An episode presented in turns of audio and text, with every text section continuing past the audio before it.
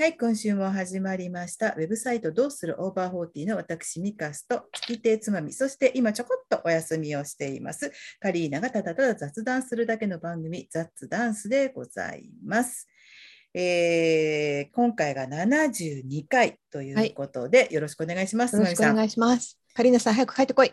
ね、今日はなんと2人っきりでございます。そうです。ね、あいの、つ以来ですかね？いつ以来でしょうね。すっごい久しぶりだよね。うん。やだいつ以来もう緊なんだろう張しちゃう。本当最後に2人だったのがいつだったの？か。ねえ。ねえ。で、あの違いますね。そう、カリーナさんがね、あの娘さん戻っていらっしゃったんで、ちょっとあれが整うまでっていうことで、お休み始まった割にはあのゲストの方がね、そうですね。いろいろそう、はい。安住さんとか、あの今日もさんとかね、来てくだささんに、おんぶに抱っこ。嘘。おんぶ？違うか。勘弁してくれよ。なんでさなんでさ、こう、うんうまくさ、こうんのとっさに言葉が出てこないんだろうね。さあ、うん、あの、昨日、小学校のうん、出勤日だったんですけど、はい。あの読み聞かせをね、あ、はいはいはい。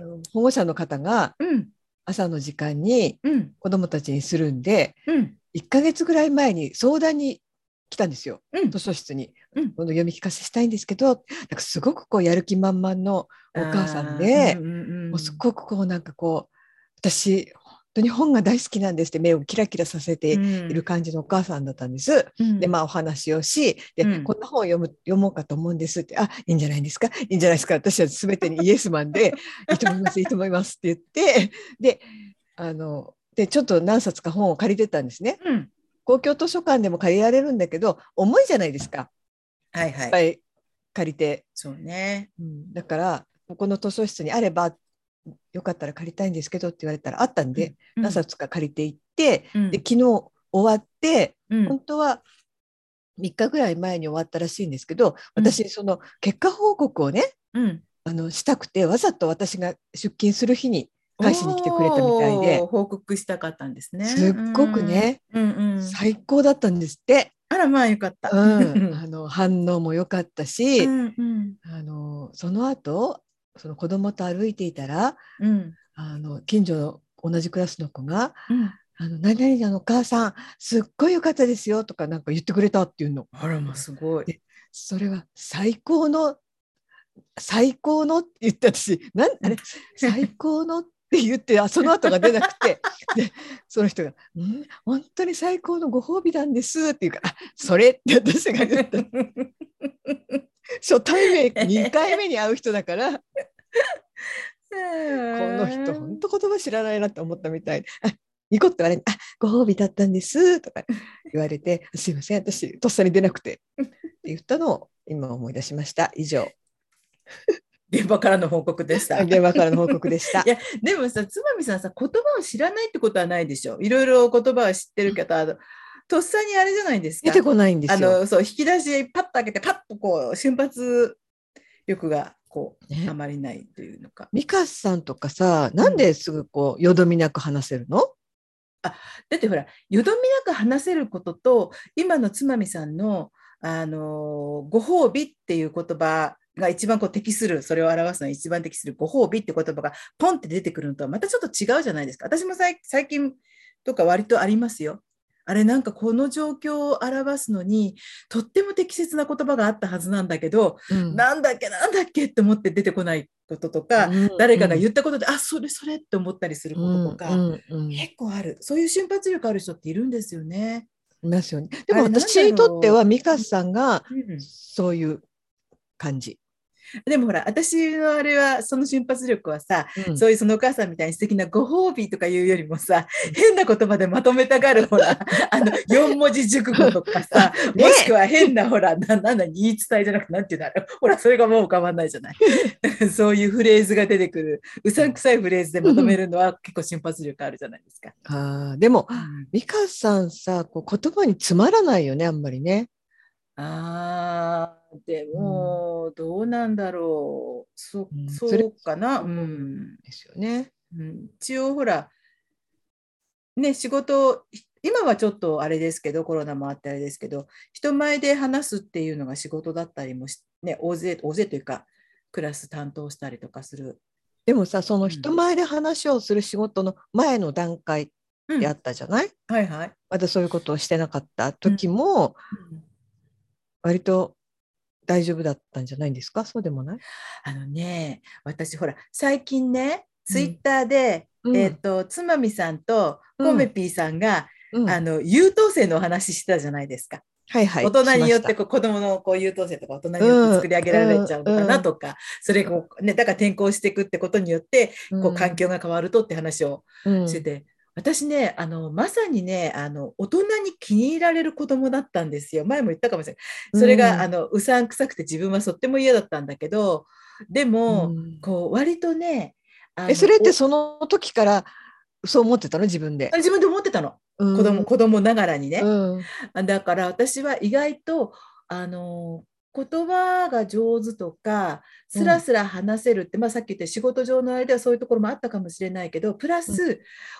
あの子供のところに遡っていけば大人が喜ぶようなセリフをうん。こう分かってて、うん。こう平然と吐くような、あー。そういうところがあったなーって。も うん、その名残も多少こうあのもし今言葉がす割とスムーズに出ているんだとしたらそういうところもあるかもしれないです。うん口でもそれっ八て丁、うん、う結ん構やっぱり天性のものがあるんじゃないですかね子供の時からそうだった。んあとはまあ家庭環境とかもあるのかな。お母さんとかが結構言葉を知ってる人っていう。勝手なイメージねうちの母はそんなに人前で話すことも絶対得意ではなかったと思うし、そういうことをこうあのなりわいにしたりとかもう趣味にしたりとかってこともなかったんですが、うちは言葉に厳しかった母が。あうんあすごく腑に落ちる。あのそういう言い方はありませんとか言われたりする。美香さんすごく正しいもん。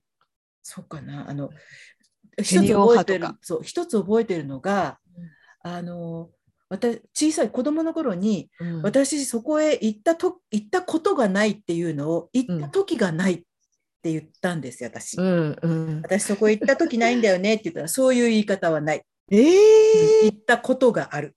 行ったことがない。えー。行った時があって、でも行った時間がないんだ。私もそういう子供だったから、行った時間がないんだから、行ったじ、行ったというその日にちがないんだから、行った時でもいいじゃないって言ったら、いいえ、そういう言い方はないって言われて、あえーと、自分のことを、うんと、私、名前では呼ばなかったけど、自分、うん。下に妹がいるんで、うん私、自分のことを子供の頃、お姉ちゃん、うんお姉ちゃん、うん。お姉ちゃんって呼ばれてたから、お姉ちゃんはねって言ったら、私って言いなさいって言われた。ええ。私って言いなさいって。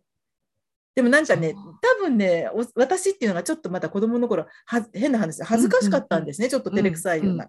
だからそれもごまかす感じで、みんな、おあのそういうのだったら母もお姉ちゃんとかって私のことを呼んだし、うん妹は当然お姉ちゃんって呼ぶし、うんっていう中でお姉ちゃんお姉ちゃんって言って、なんか自分でもお姉ちゃんねって言ってたら、あなたが自分でお姉ちゃんっていうのおかしいって。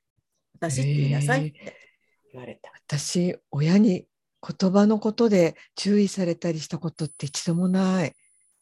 へえでもほらあの家ってさ一番下の年齢の人を基準に、うん。故障が変わるでしょ？そうねうん、そうね。うんだからうんお姉ちゃんって呼ばれるし、おおじいちゃんおばあちゃんはうん。その一番下の子にとってのおじいちゃんおばあちゃんだったらおじいちゃんおばあちゃんっていううん。言い方になるからうんへえ面白いそこを注意されたんだ。うちの母は自分のこと私って言ってたのかな？お母さんって言わなかった？のかもしれないあ。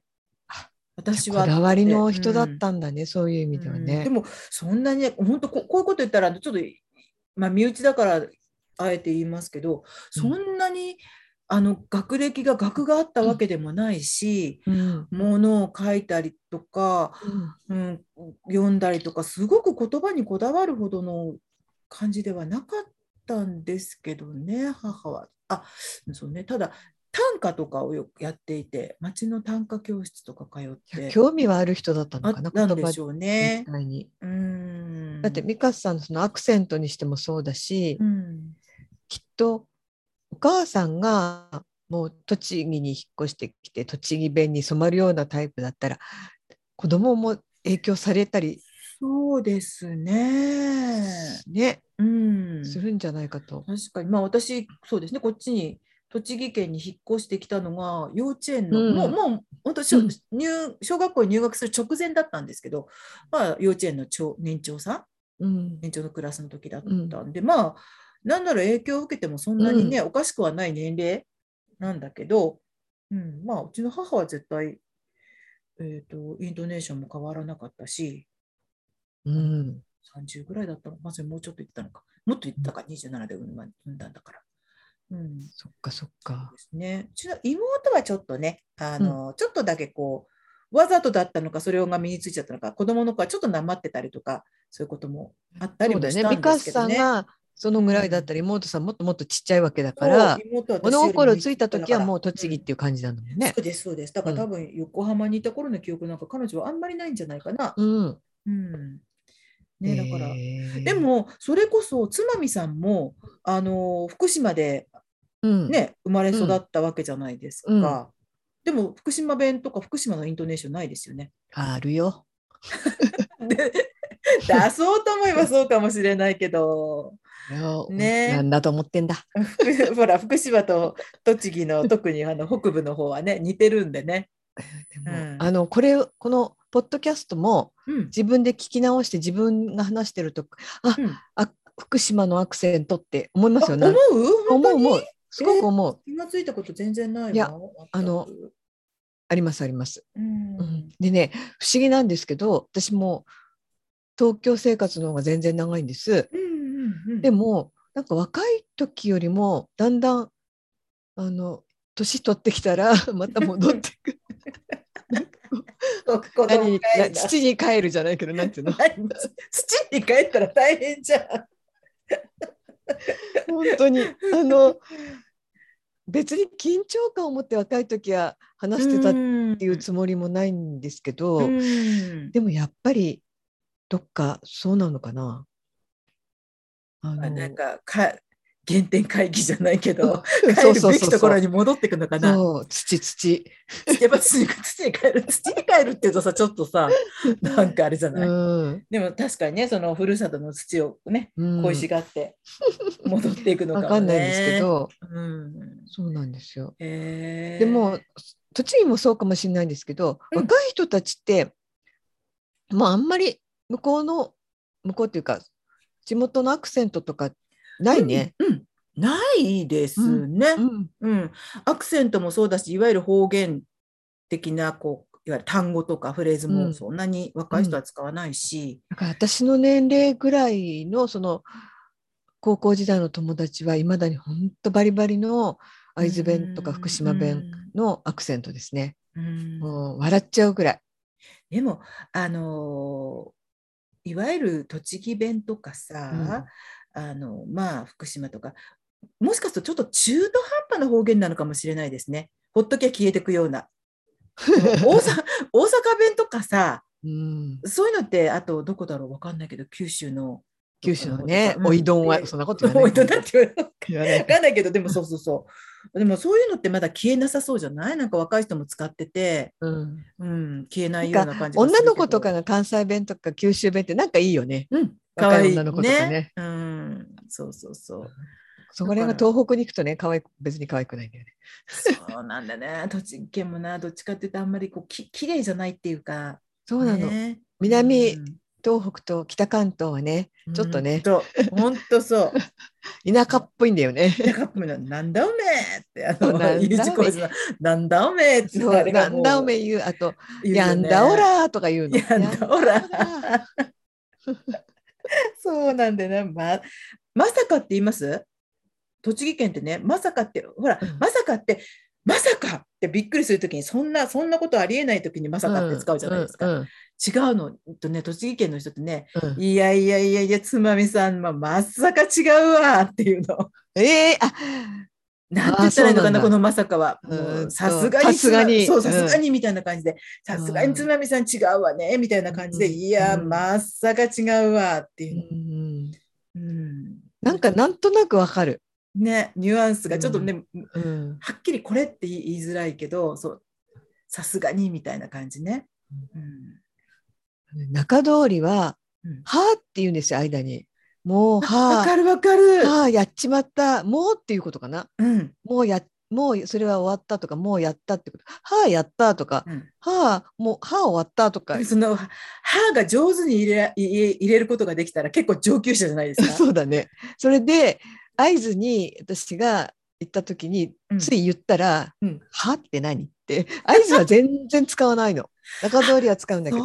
なんだ。あの猪苗代湖とか磐梯山を通り過ぎた時に、うんうんうんうんその言葉は消滅するらしくあのそのね西側に行くとうん。猪苗代湖に沈めるんだそこで。沈めるのは歯を。歯を。うん、た栃木もあるな、なんかその合間、本当にこう、全然違う単語とか、ものすごいこう尻上がりのアクセント、ニュアンスとかじゃない、うんうんっていうよりも、その合間に、何々したべはーとか、なんか、何々したべ、ね、その歯が入ると、うんなんかこいつここいつできるぞみたいな感じが、中通りのとつながってるのね、多分ね。そうだと思う。うん。黒磯あたり。うん、黒磯、黒磯あたりね。それがうまく使えると、なんかちょっとネイティブ感漂いますよね。あーわかるわかる。うんね。でもさ茨城と栃木はそうだけど群馬ってあんまり。群馬ってどんな、群馬って方言どういうの？あんまり聞かないよね。茨城と栃木は似てるような気がするんだけど、だって新潟も全くないんだよ。あじゃあ群馬は新潟の方にねあっちこうの方してるのかしら？そう新潟の人は本当にうん。なまってなくてうん。あの高校って新潟県境ぐらいからも通ってる人がいたんですよ私の高校って。そっちの人は本当に言葉が綺麗だったからなんか気取ってんなおめらみたいにおめえそれこそな。なんだおめえって話ですよね。そうそうそうなんだおめえ気取ってっていう話なんか違ね。う違うなみたいな。へえってことはやっぱりなんかうんどうしてもね、あのー一括りに東北とか北関東に行きゃもうなんか言葉ズーズーなんでしょとか思うけど、違う違う。そうでもないんですね。ね確かにうん群馬ってイメージがないもんな、あんまりどんな喋り方するのかしらっていう。うんねえ。そうか。福島。福島でも大きいもんね。前もこの間もお話ししたけど、ねえ、浜通広いねり、うんうん中通り、会津ってね、ああいうふうにエリアが分かれること自体広いんだもんうね。んうんそりゃ言葉の違いもありますよね。なんか美香さんは本当に私からこう、ひ見るとうんすごくよどみなく綺麗な言葉を朗々と話す人みたいな。それだけにちょっとうさんくささが漂うんですよ、私は。口からこうで、出任せじゃないけどさ、うまいこと言っちゃう人をこう、ね。話し慣れてるって感じがするんだよね私ね。なんで私いつまで経ってもダメなのかねと思って。うん、いや、でもね、宝物も出てこないんだもんね。いや話し方とか、うん。話すこの、その例えば流暢さとか、そういうのはどうかはね、それはまた別としても、つまみさんは、本当になんだろうな、あのー例えば、じゃあゲストの方が来てくださった時とかに、ものすごくこう、いい視点から話とか質問とかを触れる。褒め褒め合い合戦？うん褒め合い。つまんないでしょ、今日。二人になると褒め殺し合戦が始まるんだよ。本当だよね。ね。そうそう。でも、本当にそう思う。なんか私なんかが、こう、私なんか聞くことが見つけられなかったりとか、何かそのゲストの人に質問したとしても、本当になんか大したこともない、つまらないことをあれするけど、つまみさんはもううまい具合に、あの、すん、すん、すんってその話の流れを立たないで質問。とか、そういううなんかちょっと、あ、私はっていう、こそれこそれに関して私はみたいなこと。を、すんすんすんって上手にそとっても入れていく人だなと思って。それはもしかしたら言葉云あらま々っていう以上に、人に対する興味かなとかも思って、あの、聞くことが上手な人って、質問、うまい質問、あ、うまいこと聞くなとか思う。へえ。だから前も話しましたけど、一番最初に安住さんが出てくださった時に、うん、あの前半私と安住さん2人だったじゃないですか。うん、で、その時私はもうとにかく、そまあまあ、その時期的にもそうだったからあれなんですけど、うんあの台湾のコロナの政策に対してもうんいろいろ質問してるんですね。そうでしたね。でそれって意外とこう聞聞ききやすいうんとか、頭に浮かびやすいことで、それで途中からほら、あのーつまみさん参戦されたじゃないですか、うん遅刻で。うんで、つまみさんが参加されてからは、そこからすっとね、安住さんの人となりにこう焦点を合わせた質問に変わっていくんですよ。うんつまみさんが聞くことは。でそこでカッとこう、イメージが変わっていって、うんああ、なんか、すごいなーって。今、バカみたいなこと言っちゃった。バカみたいな表現、すごいなーだって。頭悪いこと言っちゃった。そうさすがだなうんそうそう昔さんみたいな。偉いな、すごいな、美味しいな、みたいな感じになっちゃったけど。そうそうそう。だからね、つまみさんはね、あ、この人は多分、ちゃんと今話してる目の前の人に興味があるんだなと思って。私あの安住さんの場合はまたちょっと独特で、うん。安住さんの今ほら連載されてないじゃないですか、オバうんうんホ。はいはいな。のでうんあの聞いてくださっている人の中には「うんえ安住さんってどういう方なの?」ってそのなんていうの？あ予備知識というか、うんがない方がいるかなと思って、で私もそんなに安住さんのことをそれまでめあの、うんうんお会いしたことないじゃないですか実際には。ーはいはい。でお話もそんなにあの時が初めてぐらいだったじゃない、うんうんうん。だからね、うんあのこのこの方はなんこうなんていうの？こうぼぼんやりでもこんな風なか人だっていう、うん。あの自分であの知りたかったから なんとなくこう分かってる人だとあのねどんな質問でもいいんだけど、え渥美さんってどういう感じの生活をしてどういう風な今までの人生を歩んできたかっていうのが分からないと、うん。なんか何も聞けないみたいな感じがして、うん。まずあの初めましてです。割とその辺からじゃないとと思ったのかもしれないですね。今にして思えば。なるほど。うん。うん。うん。ね、だから、ね、人によってこう、ゲストの方はね、うん、うん。あとあれですよね、あの、あと、オバフォーではやっぱりコメピーさんがこう、人に話を聞くとか引き出すっていうのはものすごい、コメピーは構えがないよね。うん、私なんかこう、あのー聞きますよ的な、うん。あの改まったインタビュアーじゃないけどなんていうの、ん。私が聞いた瞬間に私と美香さんはホスト。で、うん。来てくれた人はゲストまあそうなんだけど、うんうんもうそこが歴然と分かれてしまうような感じがするんだけど、うんコメピーはなんかあんまりそのこう色の差をつけずにそうそうそうなの。誰に対してもフラットな感じ？そうでコメピーさんが一度ほらゲストで来てくださった時にうんあのコメピーさんが私たちにいろいろ聞くじゃないですか。そうだね。うん 基本的に人に興味があるっていうことではあるんでしょうけれど。うん。でもそうなんだよな。うん。はいゲストできました。何か私に聞きたいことはありますか？っていう感じではなくて、ね。確かにフラットなのね、ううんそこも面白いなと思って。カリーナさんはねうん。あのやっぱり言葉に対言葉とか気持ちとかかん思ってることに対しての掘り下げ方がすごいから私はカリーナさんに「例えば?」って聞かれると で何も聞くよね、聞くよね、カリーナさんね。え例えば、あと、何回も何回も言われたよ。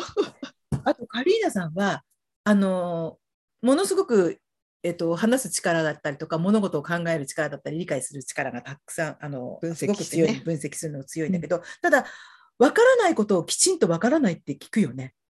ああそうだね。私、たまにこう、まあ、いっかって通り過ぎちゃったりとか、うんあの1対1だったらさすがにあれだけど、うんまあなんか、いっか、私はこう一歩引いて、ちょっとわかんないことだけど。そうなのミカさんってうん意外と引くの。そう、私は引いてる。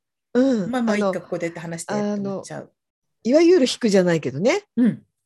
あの、後ろに遠慮するっていうか。そうそうそうそう。うんあの、引くわーとかそういうあの引くじゃなくて、あの、そう、私はスッて後ろにいて、はい、どうぞって思っちゃうんだけど、うんそうなの。あの、カリーナさんはそこを絶対素通りしない。うんうん。え、それはどういう意味って必ずうん自分で、あれっていうか、んなんでとか、わからないと思った時は必ず聞く人ですよね。うんそこすごいな思う。だからあの自分でもうんなんとなくぼんやりしていたことが、カリーナさんと話してうん、うん。はっきりすることって結構ありますよね。うん。あ私そういうだったのかな？っていう。うん、そうだね。自分でも明文化されてなかったことが、うん、ちょっとね、そう、あのー改めて例えば、え、うん。それはどういうこと？ってきちんとあの、まあ、言い方が合ってるかどうかわかんないけど、うん。問いただしてくれるから、うん。それに対して、あ、あって考えて、あ、こういうことなんだって答える側は思うし、うん。あと、旗で聞いていても、カリーナさんが、私が、まあ、いっかって通り過ぎそうになったところを、カリーナさんは、え、それってどういうこと？つまみさんって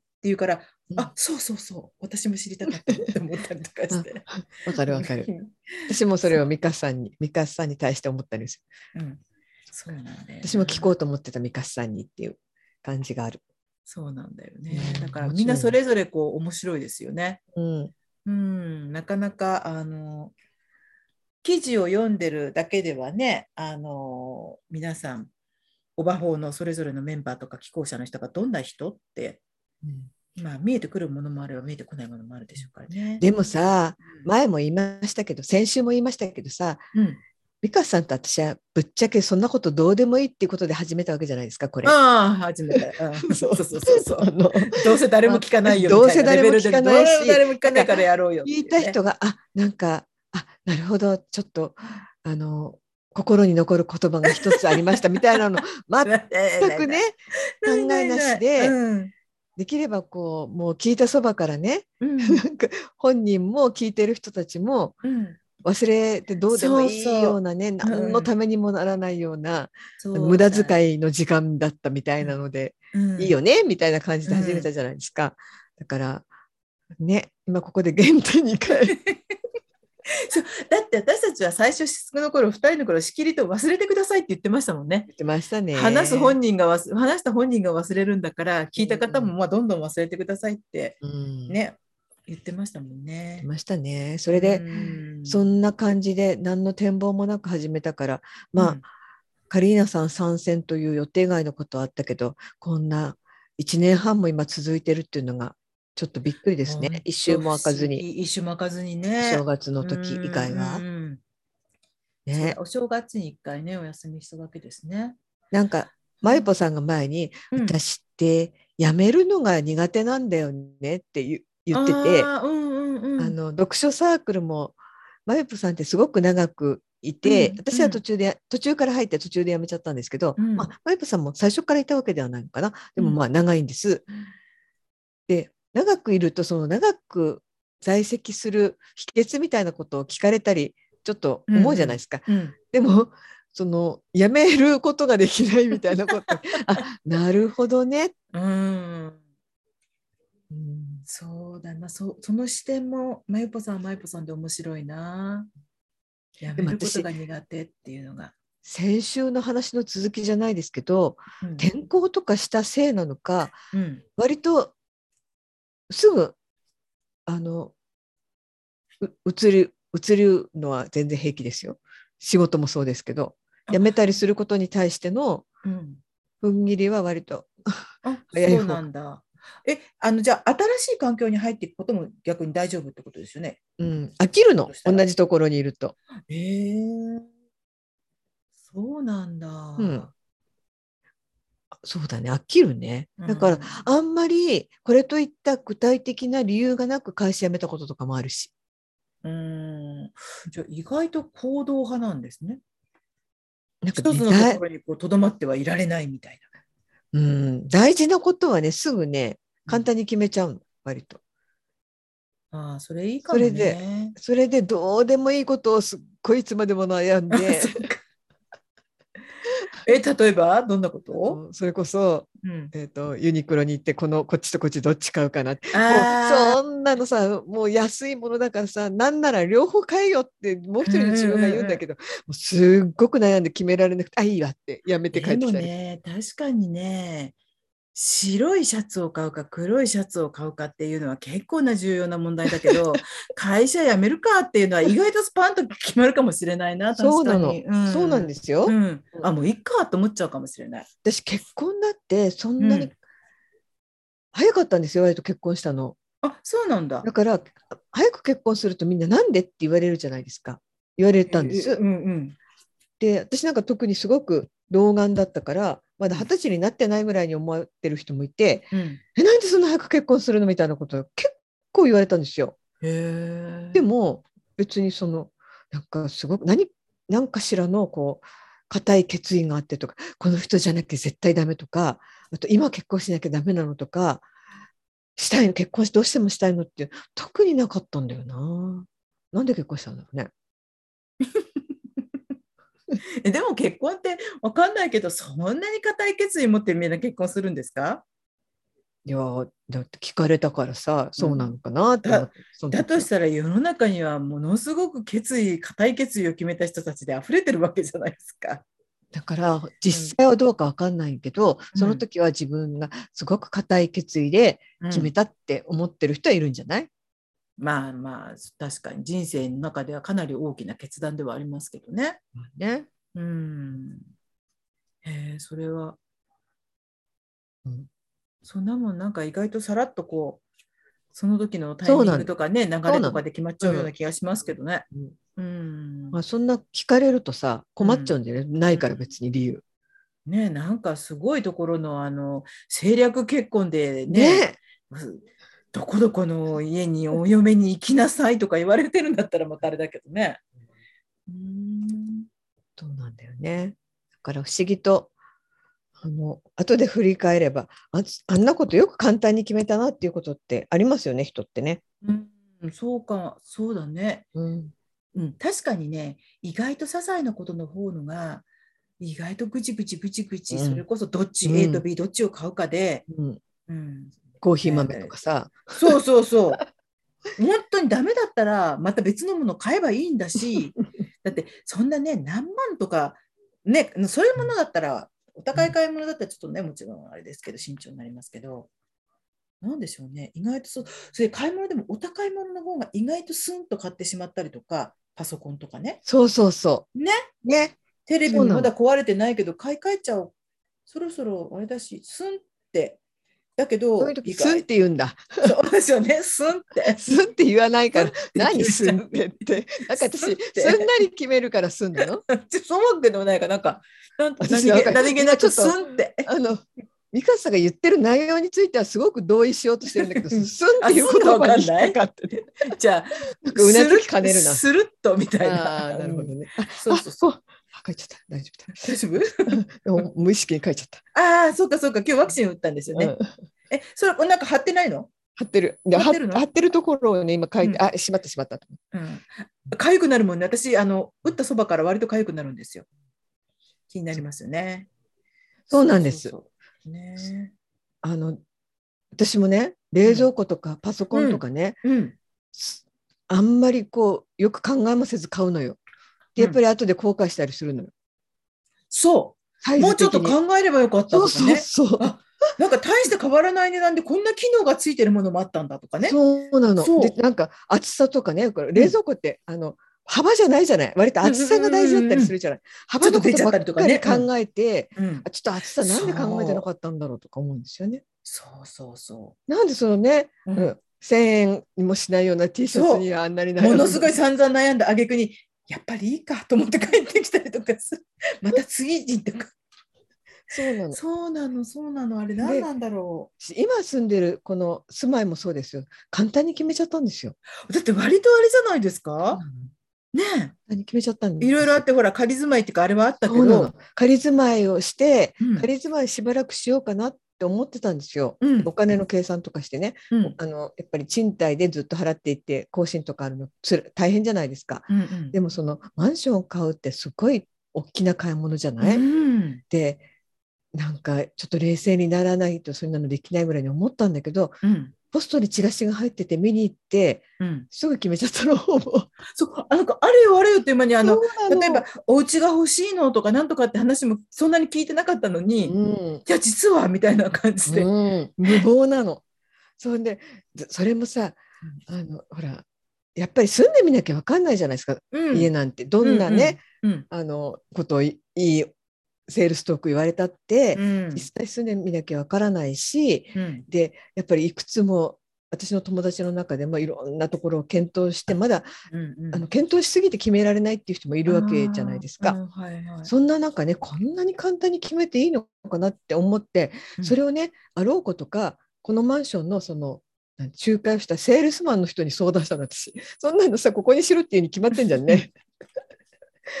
えーなんだって？こんな簡単に決めていいですかねって言うとここしか見てないですよとかって言ったらうん。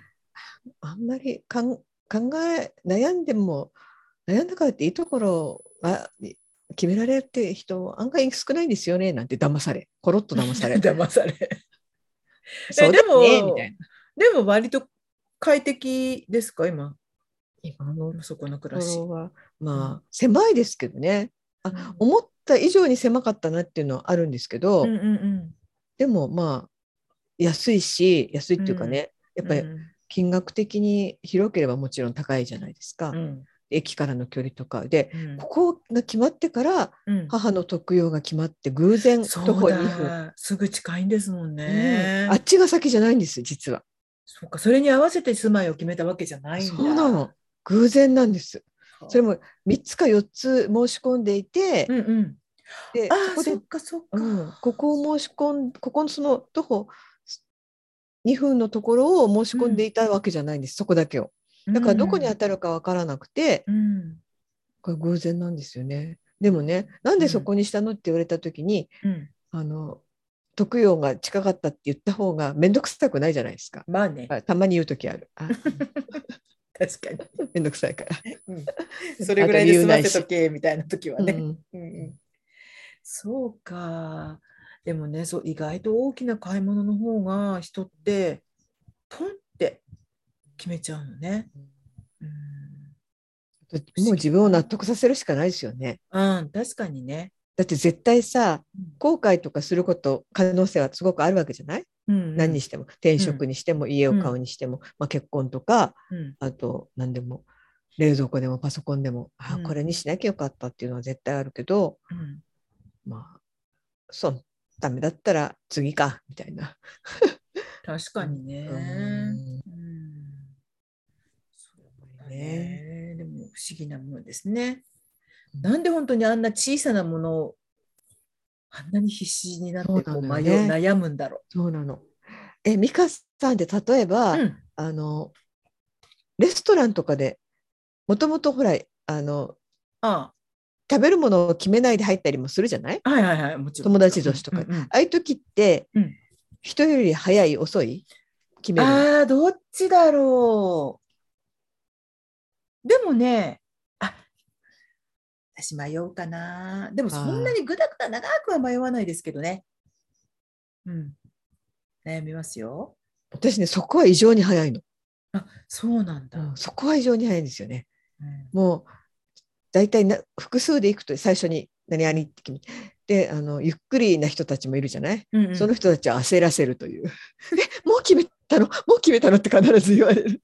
それって何なんだろうね。じゃあ、例えばメニューがすぐ決まってしまう。つまみさんはな、なんでなんだろうね。好き嫌いが多いからだ。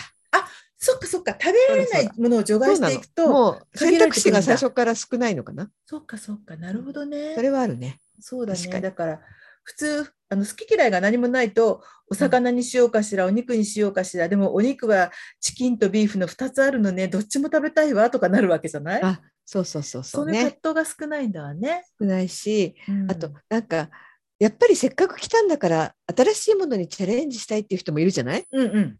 私そういうタイプじゃ全然ないの。あら、もう、うちの母みたいなねハンバーグばっかり食べる人とか、外食外食すると。そうなの。もうね自分が知ってるようなメニューばっかり頼んじゃう。だからうん。本当にあの新しい言葉とか覚えない。あー例えばイタリアンとかだと、うんうん。えそんなのこの間のあれもそうだったよね。なんだっけ。うん？ズッチャじゃない。なんだっけ。ズ何ズスあれ？ズッパ？ズッパとか。ススープのことね。うん。そういうのもねあうん。の知らない名前はまず除外するから私。全然覚えられないんだよねいつまでたっても。デザートドルチェとか？そうそうそうそう。なるほどね。うん。そっか。でもうもう何年も何年も経ってやっと覚えるって感じ、うーん。そういうの早い人いるじゃない、いるね。うん。早いとか、あの絶対そういうの取り込みたい人っているよね。うん。美香さんは早いんじゃないの？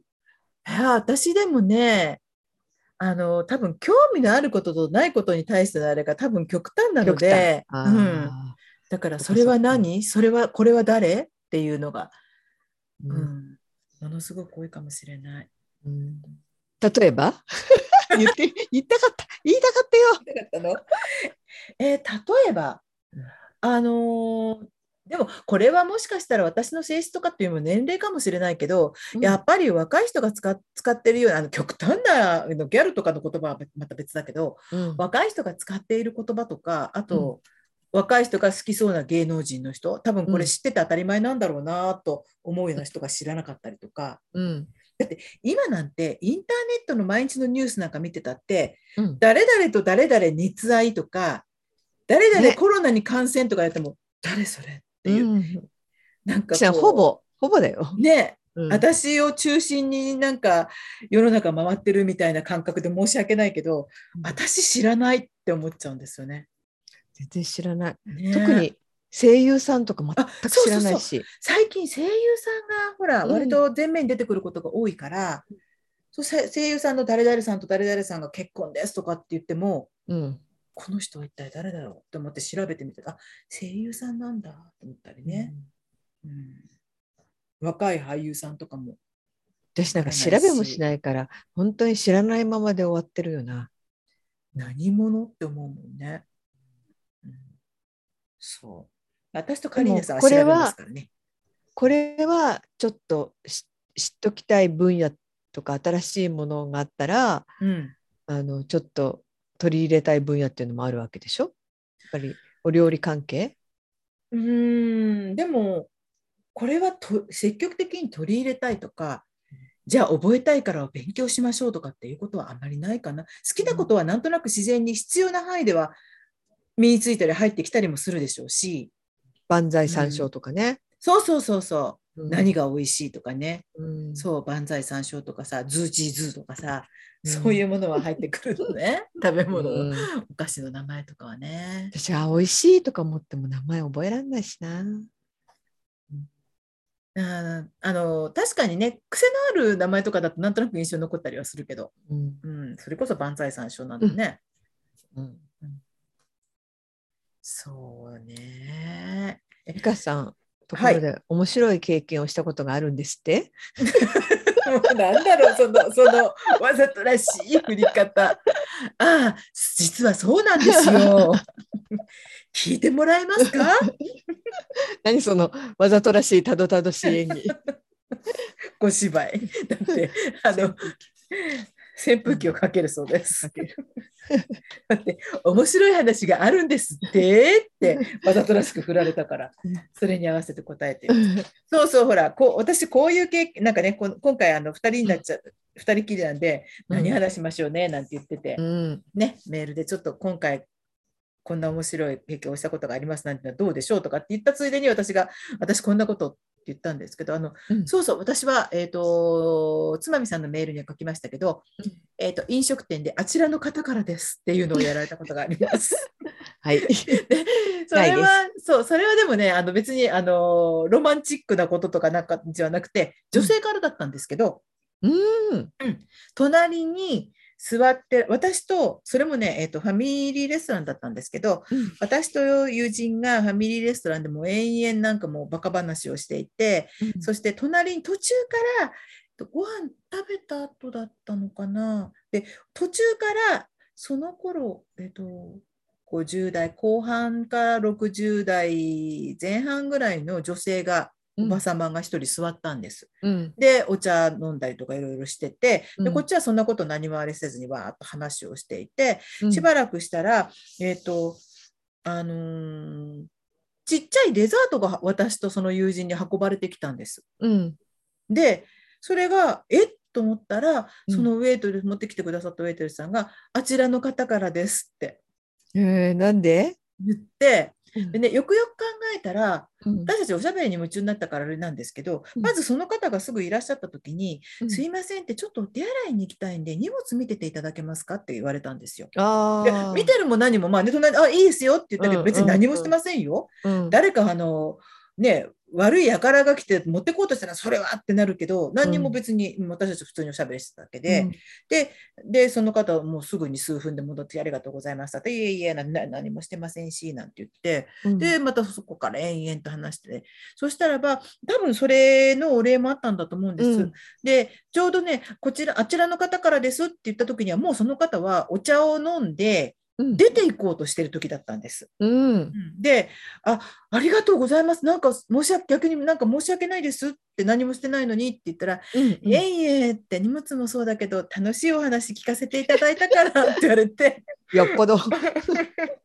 私たちその時に何の話をしてたかっていうと、友達が私に、でもさ、彼女も一人、一人身で、で、でもさって、いろいろ散々まあいろいろあるけど、のたれ死にする覚悟ぐらいはできてるでしょ？っていきなり言われたんですよ、私友達に。うん。ああ、のたれ死に？って、うん、うん。のたれ死にっていうか、そうねって、まあ、それぐらいのことはもう一人だから、いつどこでってか、家にいても誰にも見取られずに、まあ、うんのたれ死にというか、一人で死んでいくっていうことはもうあるでしょうねって話をして、ただ、その時に、うん。あのーまあ、お互いにこ戸建てに住んでますけど、うん。長いこと見つからずに、うん。なんかちょっと匂いがとかそういうふうになっちゃうと、周りの人に迷惑だから、うん。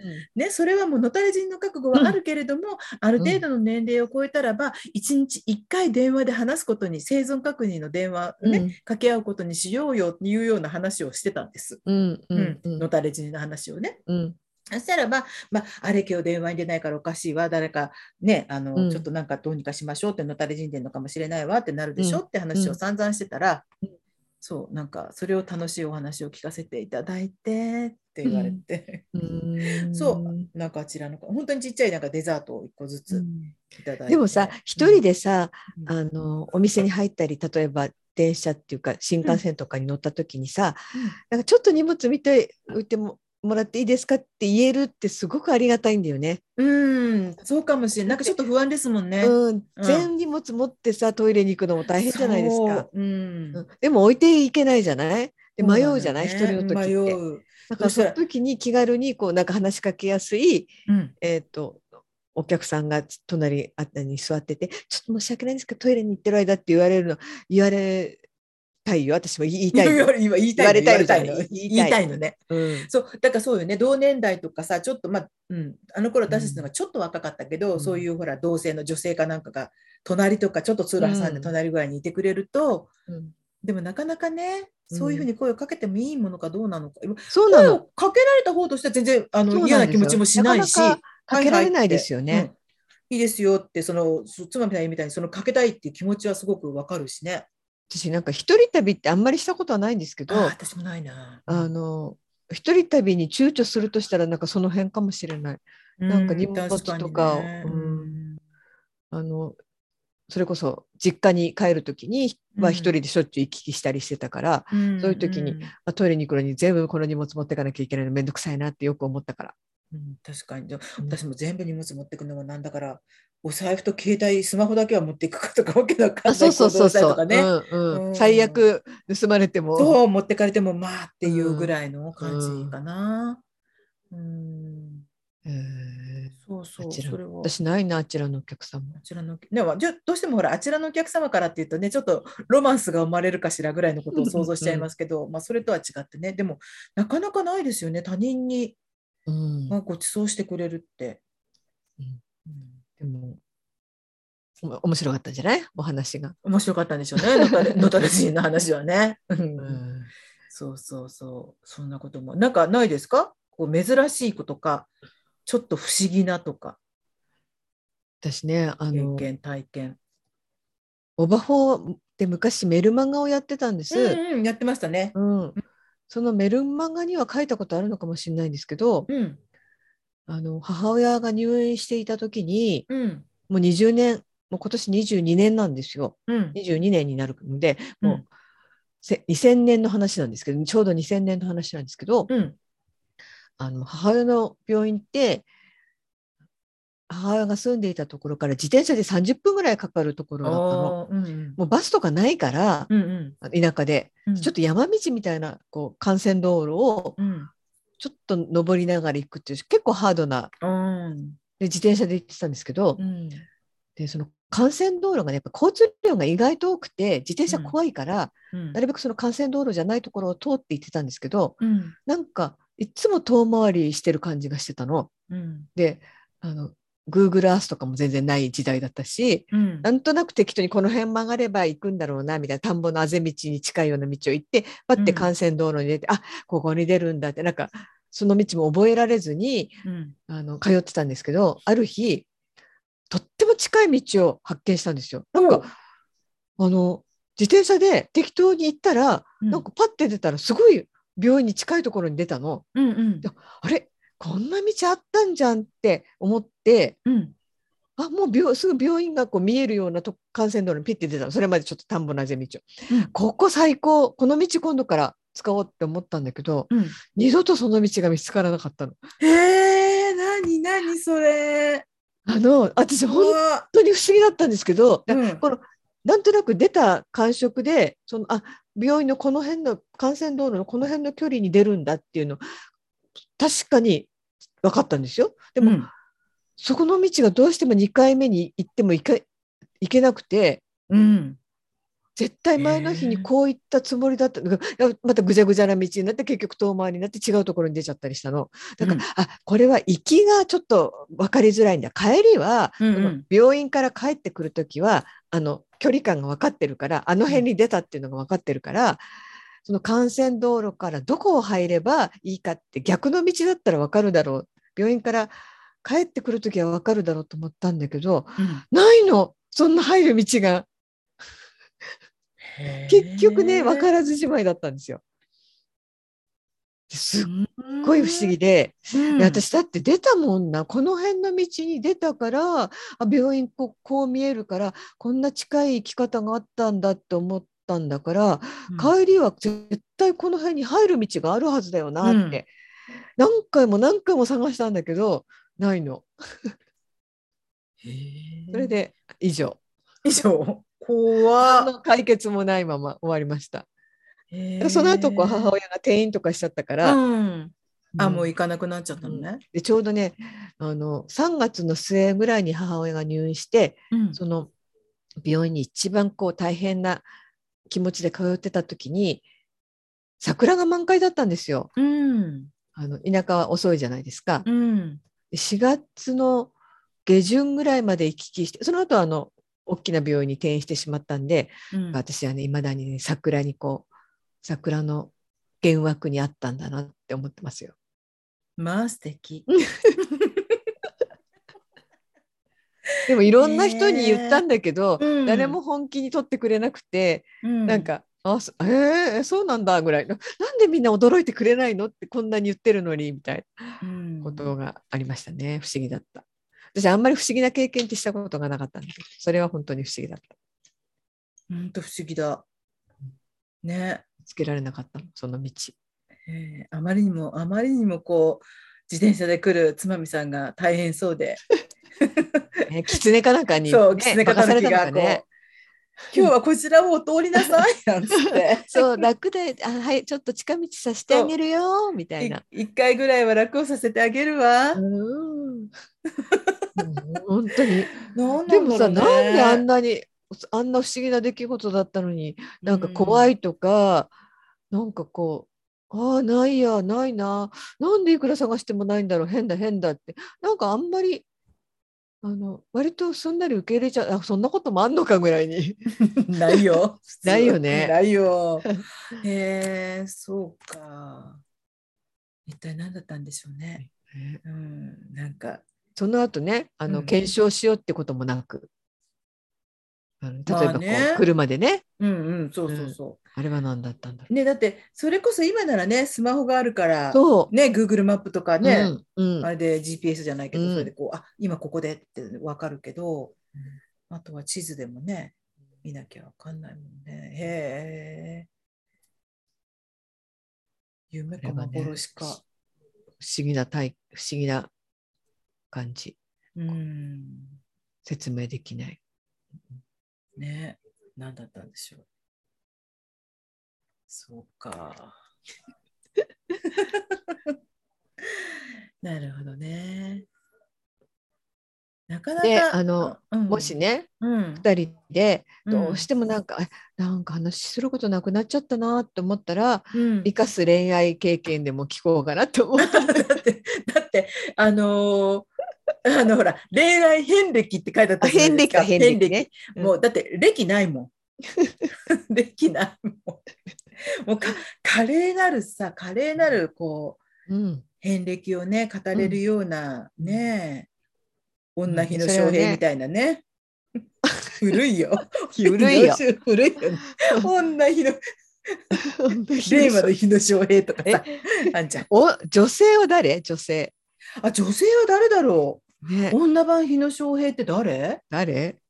で現代版日野翔平は誰？誰？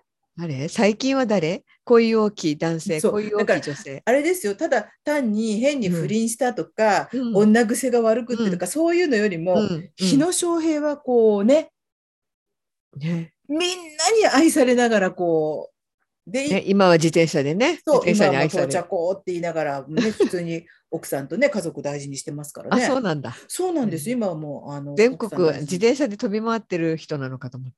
そうそうそう。BS つけると必ずやってるんですやってますね。なんで？たま にたまに当たるんですけどすごく。割と私見ちゃうな。うんうんうん。あでも手紙読んだりしてますよね。そうそうそうあのあれ思い出の場所に行くんですよ。どこどこ行ってくださいってお願いして、あの例えば今度は北海道あの次回は北海道ですとか次回は東北を回りますあなたの思い出の場所があればそれとあのそのエピソードと一緒に手紙をくださいっていうと選ばれるとそこに行ってくれるんですよ。うん、でその場所へ行ってどこどこの小学校とかって言って子どもの頃戦争の時にどうのこうのとかっていう話をお手紙をそこで読んでくれるんです。日野翔平さんはさ、まあうんあの実際お会いしたことないからあれですけどうん声がいいね。いいきっとね。自例えばこう1対1で話してたら1対1っていうか、なんかこう本当に自分だけに話してくれてる感がすごくする話し方と声だと思う。ああいうのっていいよね。落ちなんていうんだろうとつとつと話すというか私一度だけあの一つ忘れられないエピソードは声。うんそうあの若い女の人だったのかなあのちょっと病気をされてうん。あのがんで抗がん剤の治療でうん。髪が抜けてしまったんだっていうなんかそういうエピソードを書いてる方の手紙を読んで、うん。そしたら日野翔平さんが「うん。ね辛いだろうよね」ってうん。だけどさって、うん。君のはいつか生えてくるよね。おじさんはもう生えてこないんだうん。よって言ったのが、なんかこの人いいなと思って、あまりこう大げさになりすぎず、うん。うん、あそれは頑張ってねとか、辛いよねだけどとかって言わないで、あ、ううんん、大変だろうと思うよって、うんだけど、君のはいつか生えてくるよね。おじさんはもう生えてこないんだよって言ったのが、うん。わあ優しい人だなと思った。そうだうね。ん大ごとにしないっていうのはすごく優しいことだなって。うんあれなんかもそうですよね。あの、えっと、サンドイッチマンの病院ラジオとかも。ああれも本当にね、ねなんか見てるこっちこっちなんかもう泣いちゃったりとかしそうになるけど、あ、の人たち本当に大大ごとにしないで、ね、うん、大げさにこう感動を作ったりとか、泣いたりとかもせずに淡そうなの々とね。うんうんお涙ちょうだいにせずに。そう、なんか節度があって本当にすごい。うん、あれは本当にすごいな、ねあともあの人たちはね。うんそうそう。そう、そ、そこで、えっ、と、女性版日野翔平、そして令和の日野翔平。誰ね、なんでしょうね。誰なんですかね。ねなんか別に全然いいいいとは思うんですけどね。うんうんうあのんそう、日野翔平に象徴されるんだったら、それはとてもスマートで、素敵にいろんな人とこう恋愛をして浜る人なんですよ。ガク君は顔が似てるってだけだもんね。そうそうそう別に声大きい男でない。一時親子説ありましたよね。ありましたよねあったね、親子説。彼ら親子なんじゃないかってね。うんそうそう。誰だそう考えるとやっぱりこう、あのー昭和のスターとか言われた人たちもそうだけど、うんあのー器が違うのかなもうなんかあの頃の人たちって。ね、うんスターいないしな今。あと世の中の許容量も違うよね。うん。そうだからその許容量に少し甘えつつもでも、うんやそういうことをあれしてる本人例えば日野翔平なんかもなんだろうな。許許容量じゃないんだ彼の場合は。なんて言うんだろう。やっぱ大きかったんだろうな。だからこういろんな人をこうとねうん。浮き名を流していてもそんなに不快な感じがしなかった。うん。うん。でみんなあれでしょお相手になった人たちはみんな悪く言わないんですよねあの人のことを。あそうなんだ。そう不思議なくらいに悪いこ と別れてからも悪いこと言わない あれ何なんだろうと思ってちょっとね一回付き合ってみたかったね。ねほんと一回付き合ってみたかったわ。うん えでもねあの遍歴に関して言うんだったら私つまみさんの遍歴には興味津々。なんでだだって前も言ったけどだってそうだってさつまみさんはさほら好きな芸能人ですらさあんまりなんかそういう異性に対する思いをこういや そんなことないですよ。そか。んなことないですよ。うんそんなことないですよ。うんあれもいいこれもいいですよ。あらまあ 美香さんずいぶんでかいので飲んでんね。あこれね？これね、これそうそうあみあ何それ？これねあれなんですよ保保温っていうの？あ保温のカップ聞いてる人はあそうそうな何ミリリットル？えっ、とね多分ね500ぐらい入ると思います。そうだよね。うん。すごいのなえっ、んか。とブルーノっていうメーカーの保温保冷のカップなんですけど蓋付きの、500ってさ飲みきれないでしょ、普通は。うん、だからこれを1日あの氷入れとくとほら割と冷たいのをキープしてくれるからお水だったりとかあとは、えー、と水出しの麦茶とかそういうのの500入れてくださいっていうのだと、うんうん。大きいポットで作ると1リットルぐらいだから2個入れなきゃいけないけど、これだと自分用に1個だけパティーバッグを入れて1時間ぐらい置いとくと水出しのお茶が出て1日これでなんとかみたいな。そっか。私そういう考えがなかった。うん。おそれで一日がなるほどね。あの1日っていうかそう常にこう脇に置いといて、うん。いちいち飲みたくなって汲みに行って飲んでとかじゃなくて、うん。うん、置いといて飲みたい時に飲めば美川さんって炭酸水とかは飲まないの？あ炭酸大好きですよ。炭酸水は別に飲むの？じゃあ。うん、炭酸水はうん別に飲みます。ものすごくそう、そう、これの、この今カップ、マグカップに入れる前は、これ炭酸水飲んでたんですよ。うーうんん。ちなみに炭酸水はカルディの炭酸水が美味しいですよ。カルディの？うん、カルディでね、うちカルディ近くにないんだよ。あ、そっか、北海道炭酸水っていうのがあるんですよ。くまちゃんが、絵が描いてある。これがね、割とすっきりしてて美味しいの。うん、確かコミピーさんは炭酸水しか飲まないとか言わなかったっけ？っあそう。て言ったような気がするな。炭酸水きっと好き。カリーナさんもあ大好きだって言ってましたね。あー、炭酸水はね。炭酸水を私あのビールとか全然飲まないけどもうんうん。炭酸水でいいじゃんとか思っちゃうんだけどね勝手に。ビール飲むんだったら？うんうつまみさんとお酒飲むの？アルコール飲むの？飲まない。あ飲まない？全然、うんうん全然うちはね夫も夫は私より弱いですよきっと。あ、そうなん全だ。然飲めないんですよ。でうん父も全くあの夫の父も全く飲めない人で、うん。それはもう同じでしたね。だからえ、義理のお母さんも？あ飲まないですねそうで。すね。旦那さん飲まないでもなかなか、あの年齢の方は飲まないか。そうですね。だから家にアルコールがああったことがなくてたまにビールとかもらうとすぐ隣の家にあげてた。うん、そっか。たしなむくらいもご家族で飲まないしないんですね。うん飲まない。そうか。えー、おばほって、カリーナさんは飲みますよね？言ってましたね。ね。うん。あとは、コウメさんも飲むってあんまり聞いたことないけど。マイポさんは好きだって言ってビール。そうなんだ。マイコさんは好きなのね。ハラプさんは、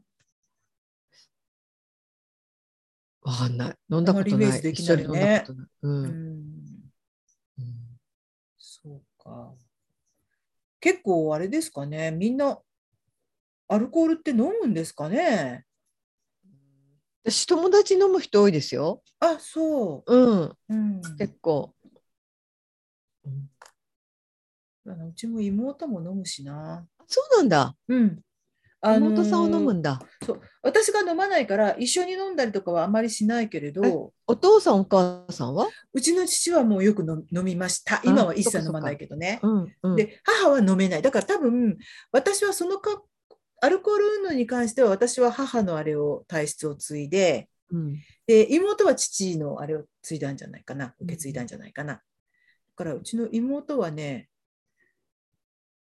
ちょっと食事行った時とかにうん。お酒頼んだりすることがあるから、うん。うん、あこの人飲むんだと思って。あと 友達とこの間 友達とこの間え飲みおいく行ってとか。つ違うんですか？えっと。ね私よりも3つ下です。うん。学年はそっかそっか。2つ下なんだけどうん。年齢としては3つ下。中学校とか高校は同じうん。年齢で行ってないのね？あいや。高校とかは違うのか。うん。あのでも1年と3年で一緒になるえそれって二つ違いじゃないの？あのじゃあうち私が4早生まれ。月そう4月生まれで彼女が2月生まれなんで。あそっかそっか。う。ん、あそっかそっか。だから上だったらね。上と下でこう、うん、あの重なったんだけど。うんそうそう。だから3つぐらいだからまあまあこのお年ともう大人になってしまえばそんなにね違いもないんですけど、そう。ミカさん妹さんと仲いいもんねよくわかんないけど。ああそうかもしれないね、うん。えでもどうなんだろう、まあ、たまたま近くにすぐ近くに住んでるっていうのとあとねやっぱりねあれです。母のことがあ母があ書いて今それを聞こうかと思った。そうそうそううんん。そうだよね。ももちろんその前も、うん。あの一緒に買い物行ったりとかしたけどそれはそこに母がいるわけですよ、うん。絶対。3人で、じゃあちょっとうちの母も私も運転しないけど彼女は車を運転するから、じゃあ買い物について行ってもらおうとか言ってお昼一緒に食べに行ったりとかしたけど母のことがあってから初めて2人で、えー、と買い物行く食事に行くなんならちょっと旅旅行っていうかねっうんていうことも初めてほぼあ初めて。そうなんだ。うんあ別に仲が悪かったとかってわけじゃないんだけれども、やっぱ三代目とかね。そうそうそうそう。それを一時ほら、母がショートステイに行ったりとか、あと入所したりってしてから、そういうことがあるとね、うん、あの良くも悪くも兄弟がね、あそうそう。話さなきゃいけないことがいくらでもあるからうね。ん。だから今まで割とこう疎遠だった人も、うん。あのね、そういうことが始まると、ね、またか兄弟が密になるってことは、うん。それこそね、良くも悪くもで。私も母親がそのさっきのあの病院に行くのに幻惑されたそのうん。22年前、あの女の兄弟がいればなとか思ったもん。まあ確かにね、うん。女の兄弟がいるっていうのは結構大きいと思う。うん。異性の兄弟でももちろんね兄弟がいてくれるだけで心強いのは心強いとは思うんですけど、うん、またね女同士だったりとかだとね。そうなんだよね。うん。まあ、もうちょっと時代がさはいあの今よりも前だったから余計、うんうん。なんかこうそういう関係は娘が中心みたいな考えが今よりちょっと強かった、そうですよところもあるんですよそうだよね。ね。だんだんねし少しずつ変わってきましたけどね。うんでもそれだってね。うんでもやっぱり今担うのは女の人ですよね。あとねうちね兄いたんですけど2人とも結婚してなかったの。ああそう別にね、かそううんか。結婚してるからってその奥さんに私の母親のを背負わせるとかそういうあれじゃないんですけど、うんなんかこうちょっとした会話とかも、うん。お男の兄弟なんて弾まないし、うん。ちょっと愚痴が言えたりとかしたかもしれないもんね。そうですうね。ん。そうね、だから兄弟いるっていうのは確かにありがたいかも。そうだね。でも今なんか一人っ子が多いから、うん。大変ですよね。そうん、そうだよね。そうすると介護とかさ、いろんなことを一人で担っていかなきゃいけなくなっちゃうのね。なんだかんだ言ってもね子供がね、うん、そう、結局はね、やらなきゃいけないもんキーパーソンになるよねそうそうそう。ある程度まではやっぱり子供がやらなきゃいけなくなっちゃうもんな。別に当たり前ではないんですけどね、うん本当はね。うん、そうなんだよな。だから、まあ、兄弟いてくれて、それがまあそこそこそんなにこう、仲が悪くなければ、ちょっとね、うん話し合ったりとか分担したりとか、でもそれがきっかけで仲悪くなったりするかもしれないうん、それもあるかもしれないね。なんで私ばっかりとか、ねうんね、それはあるかもしれないね。うんそこでほら変な話、ちょっとこう本音が垣間見えたりもするかもしれないしね。そうそうそうう。ん。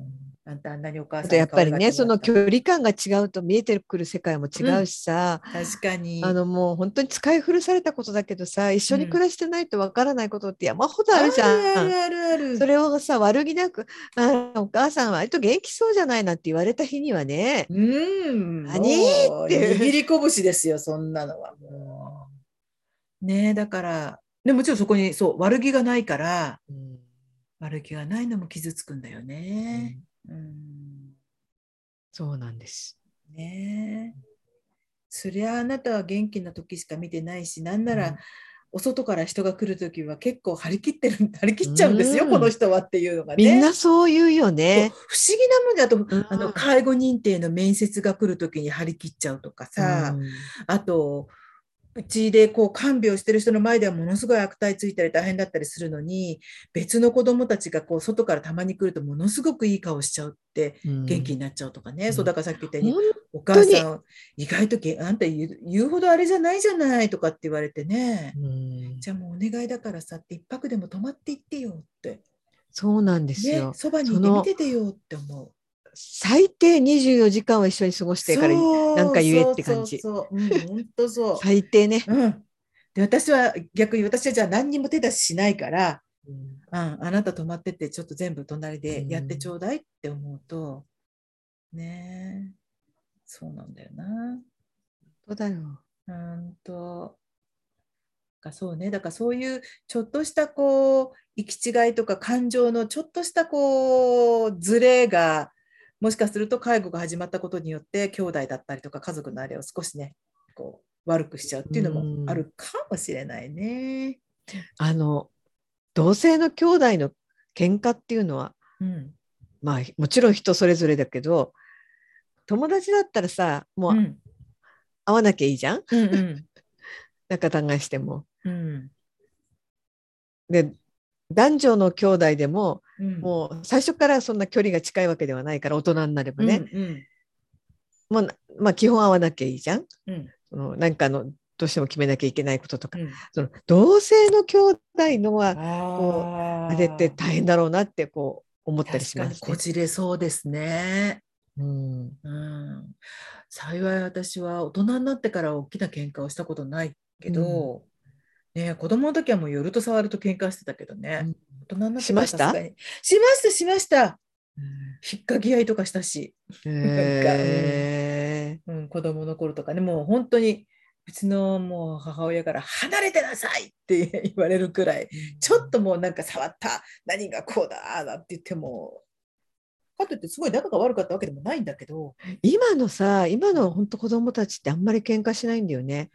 だから褒めるんだ、だよね。うん、喧嘩慣れはしてないんじゃない？まあ慣れるべきなのかどうかはわからないけど、うんうん。うん。なんかあの小学校とかで姉妹とか兄弟で学年違う子とかいて、うんうん。なんかお兄ちゃんのこととかその弟のこととかお姉ちゃんのこととかすごい言うから仲いいねって言うと仲いいって言うの。へうんとか言えって。喧嘩とかしないのとかあんまりしないとか。そう兄小学生の兄弟なんて喧嘩してなんぼかと思ってて、うん、こっちとら。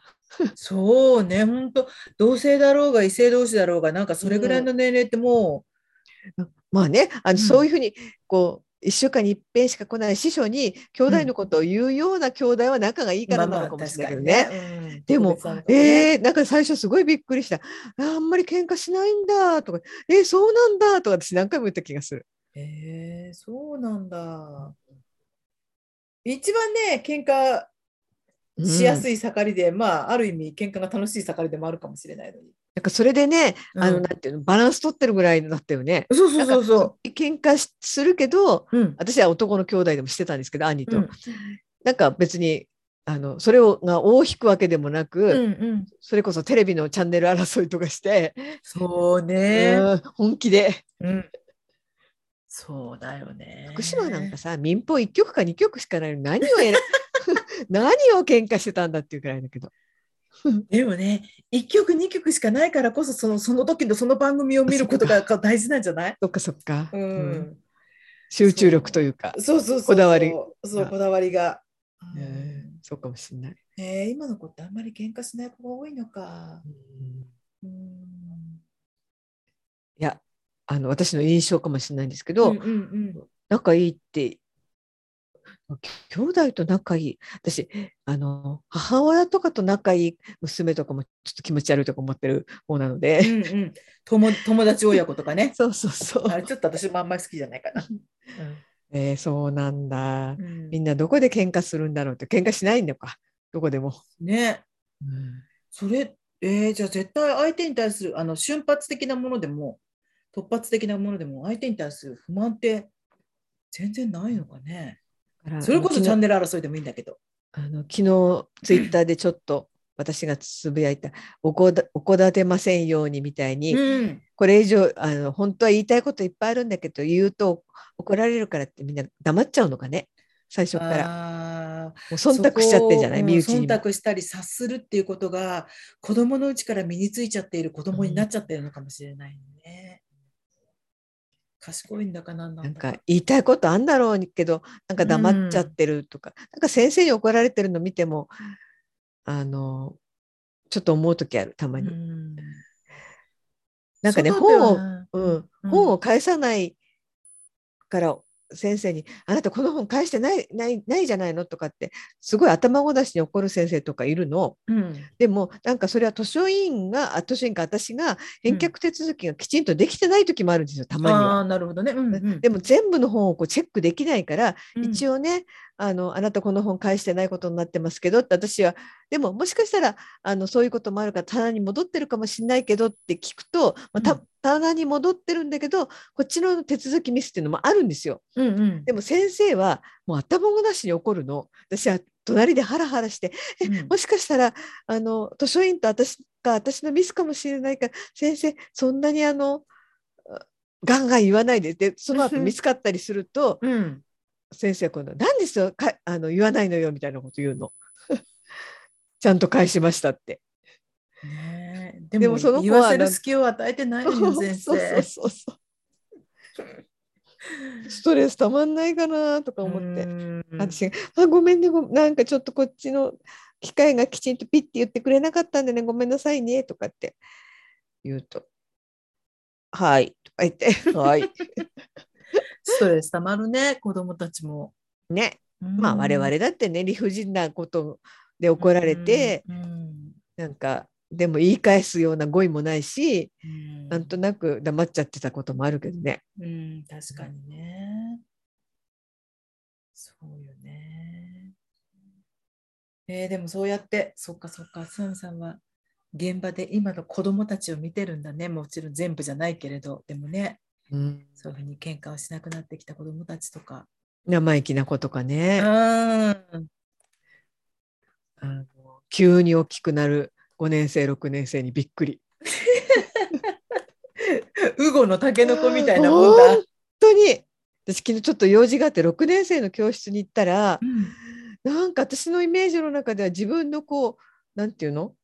あの顔ぐらいかあの鼻ぐらいの高さの身長、ついこの間そうだったのが子がもう私より全然背が高くなってなんか全然違う用事で行ったのに顔見るなり「大きいね!」とか言って それを言いに来たおばちゃんみたいなちょっ大きくなったね!」とか言ったら「おい、うんおい」声も変わっちゃって。大人だ。うんまあね、5、6年生なんて本当ね、今一番いい成長期ですもんね。うん男の子も女の子もね。うん一番変化する時期ですもんね。ものすごく変わる子は変わるよね。うん。体も大きくなるしね。声だって変わるし。そうか。学校ってうん絶対な,、なかなか覗けない世界だからね、大人になってしまうと。そうだ大人になってからね。学校を覗くってことうんはそうそうないですもんうね。ん、そうだね。うん。ななんかやっぱ独特の世界ではあるよね、でもうね。ん、だと、うん多分そうだと思うな。うん、なんかね、あの、ずーっと廊下を走るなってみんな言われ続けてるんだとかさ、自分の時から いまだに廊下を走るなって言われるんだ。言われてる。私たまに自分が急いでさ、走りかけて、あダメだ、ダメだ、走っちゃダメなんだ、ここは。だよ、廊下走っちゃダメだよ。早歩き。そうか。えー、でそういうふうに学校の中にこう入って仕事できるって学校の先生じゃないけれども教師、ねうん職員室の先生ではないけどなかなかいい経験ですね。そうですね。ね職員室は苦手ですけどね、相変わらず。まあそっか誰にお辞儀していいかわからない。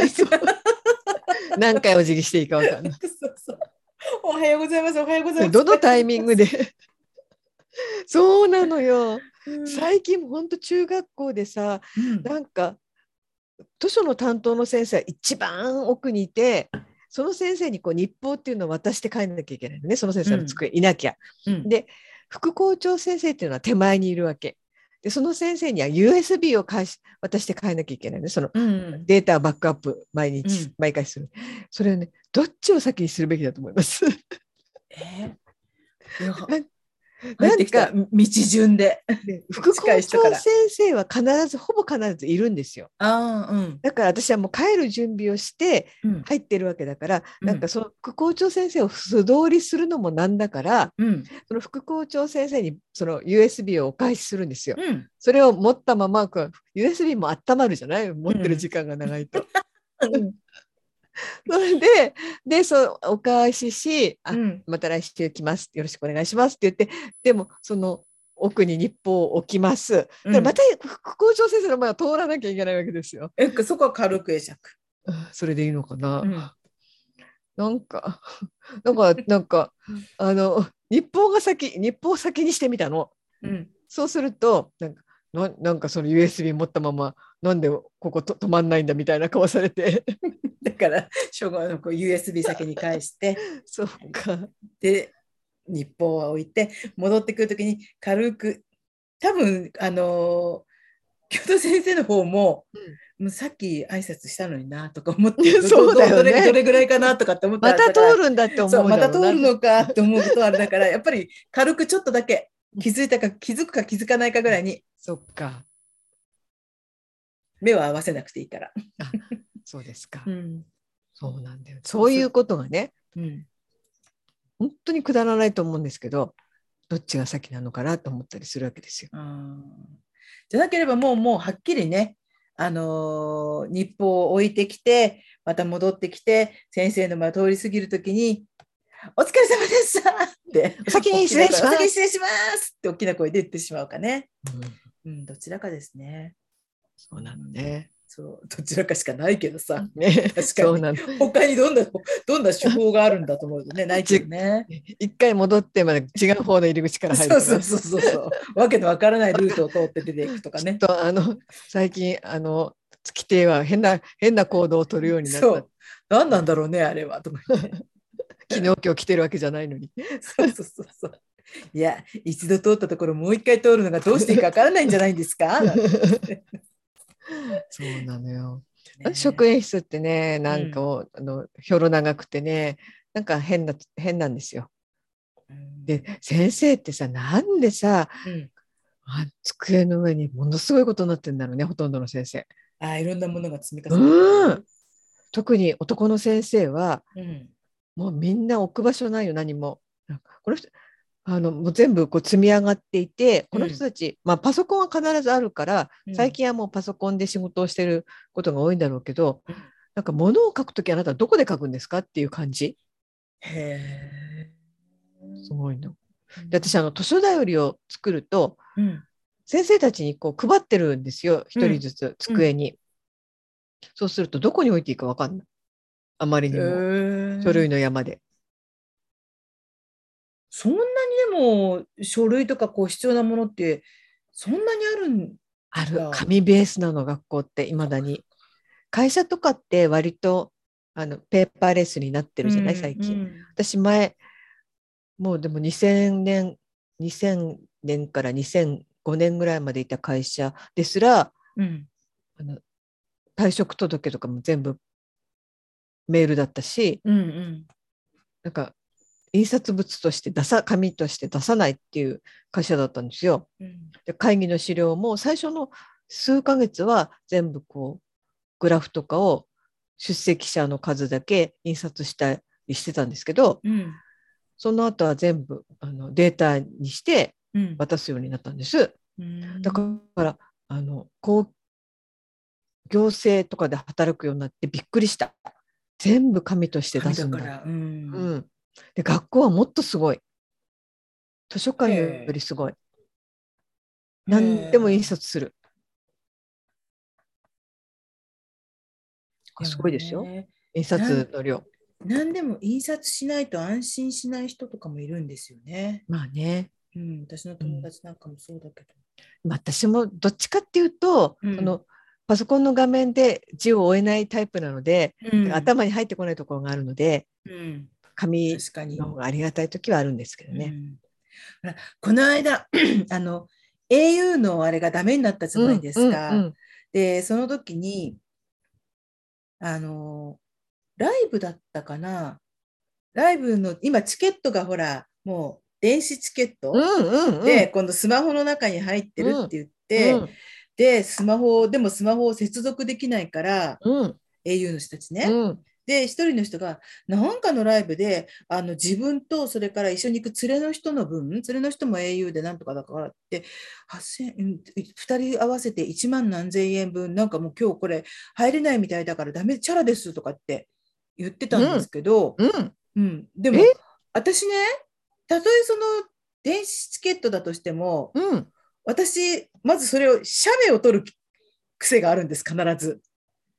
うん。そういう何かを申し込みましたとかっていうと、それをスクリーンショット撮るんです、私。う写真。写真の中からだったら別にインターネットに接続できなくったって、うん。もう一回見返してで、なんかどういうその情報を見たりとか、あとそこにうん。QR コードがあれば、それ出せばシュッてやってもらえるでしょ、うん。プラス、たまたまその時に授業がレッスンを受けてくださった生徒さんと話したら、その方は、私はってそのスマホのインターネット上に記録されている、それからスクショも取ってか保存しておく、そしてうん。プリントアウトもして、私は3段階で 常に行きますって、あでも、うん。うんプリントアウトする気持ちも分かりますうん。って言ったんだけど、うんうんその人はこう何にもプリントアウトとかスクショも取ってなかったから、インターネットに接続できないから入れないって。でもさその、うん。主催者側にはデータとしてあるんでしょ？ないの？うん、でもそれが私のものかどうかをっていうのがあれなんじゃないですか？えとか。じゃあそれ全部ダメになったってこと、うん、あただね別のライブの会場で他のラあのニュースでやってたのは、うん。au の人だけこっちへ来てくださいって言って、うん。そ、のこっちに集めてその近辺にフリー Wi-Fi を飛ばして、うん。ここで今フリーの Wi-Fi フリー Wi-Fi と飛んでますからここでインターネットにアクセスしてそれでチケットをひあの引き出すというか見せてくださいってチクチケットにアクセスしてくださいって言ってた。なんか便利は不便だね。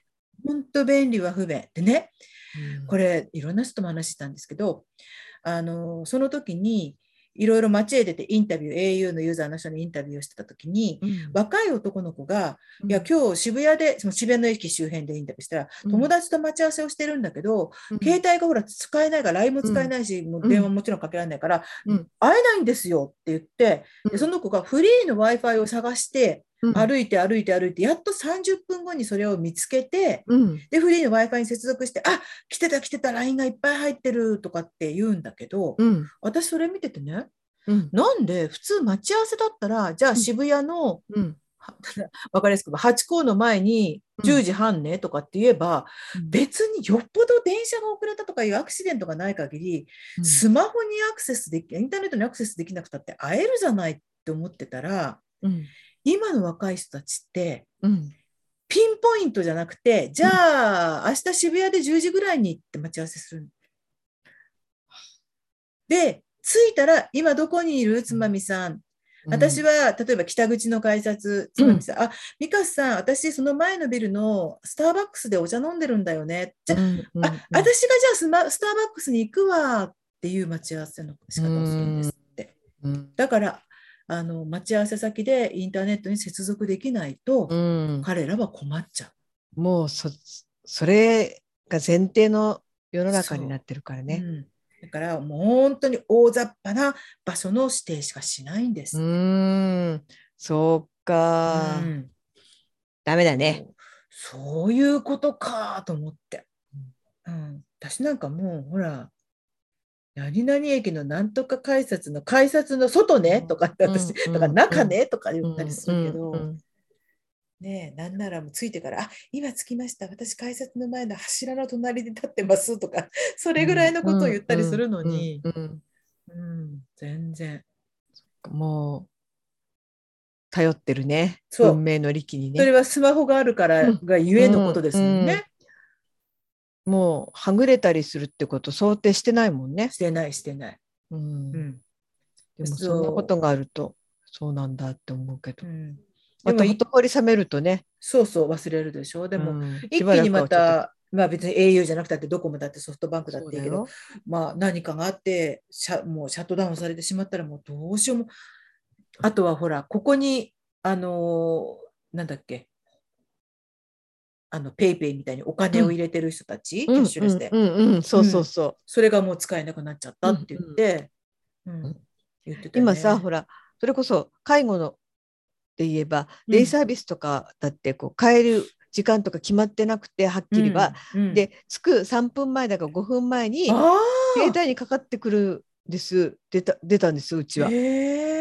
それの電話があってから、うん。その入り口まで迎えに行ったりしてたんです。そっか、そろそろ着きますみたいな感じなんだ。そうそうそう。時間、例えば3時半とかうん4時とか、ぴったりした時間わかんないから、うん。はっきり約束できないから。だから、うん、そういう時にスマホつながんなくなったら、確かに。